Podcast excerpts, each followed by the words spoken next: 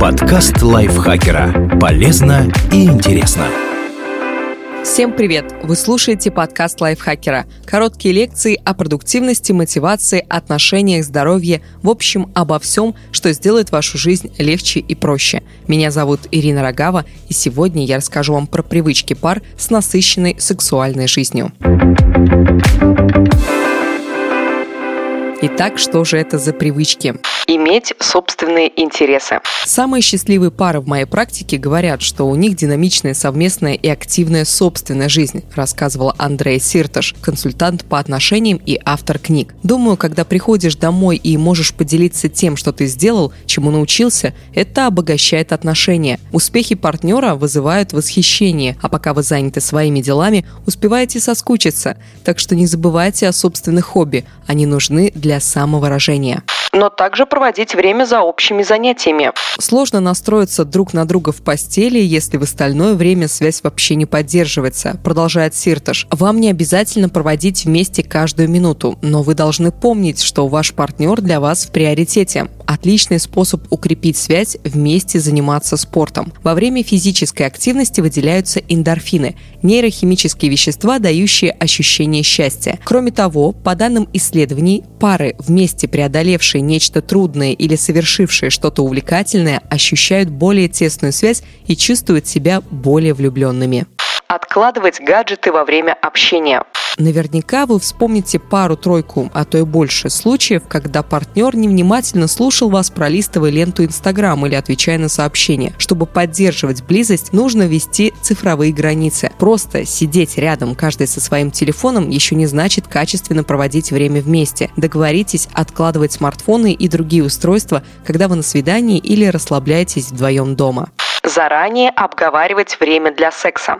Я это называю «планируйте быть спонтанным», говорит Сирташ. Для каждого это значит что-то свое. Многие думают, что внеся в календарь секс по субботам, они только охладят пыл. Но если вы постоянно заняты работой и другими делами, это хороший способ. Потому что когда перегружен заботами, время на секс не появится само по себе. Посмотрите на свои графики и выберите подходящий для вас обоих вариант. Сам процесс планировать не обязательно. Главное, что выделив на него время, вы показываете партнеру, как это для вас важно. А если возможность появится раньше, никто не мешает заняться и внеплановым сексом стараться облегчить жизнь партнера.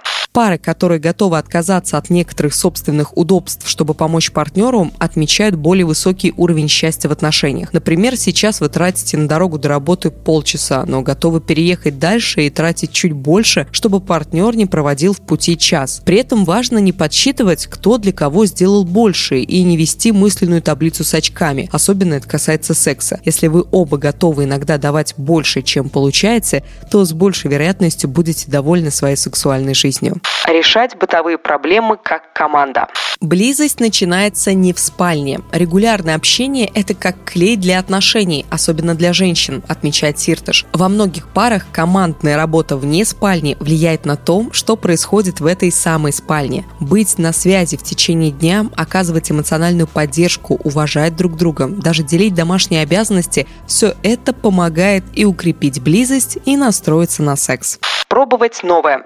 Это самый очевидный совет. Экспериментируйте со временем, местом, позами и сценариями. Перестаньте всегда идти одной и той же проторенной дорожкой, причем не обязательно сразу переходить к чему-то экспериментальному. Если один из вас всегда проявляет активность первым, попробуйте поменяться ролями. По словам Эстер Перель, психолога, работающего с парами, и мужчины, и женщины нуждаются в экспериментах, новизне, таинственности, опасности, незнакомом и неожиданном. Это один из секретных элементов элементов желания.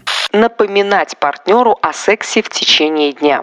На выступлении TED Пирелл также замечает, что прелюдия, по сути, начинается сразу после предыдущего оргазма. То есть любые мелочи, которые вы совершаете в течение дня, могут повлиять на ваше с партнером желание заняться сексом. Так что не забывайте создавать себе и друг другу правильное настроение. Кому-то помогает ношение красивого белья в течение дня. Кто-то делает утреннюю растяжку на глазах у партнера, чтобы тот весь день об этом думал. Ищите то, что работает для вас. Спасибо большое, что прослушали этот выпуск. Надеюсь, он был для вас полезен. Автор текста Елена Евстафьева, озвучила его я, Ирина Рогава. Не забывайте подписываться на наш подкаст на всех платформах, ставить ему лайки, звездочки, писать комментарии и делиться выпусками со своими друзьями в социальных сетях. Да, нам будет от этого очень-очень приятно. На этом у меня все. Прощаюсь с вами. Пока-пока. Подкаст лайфхакера. Полезно и интересно.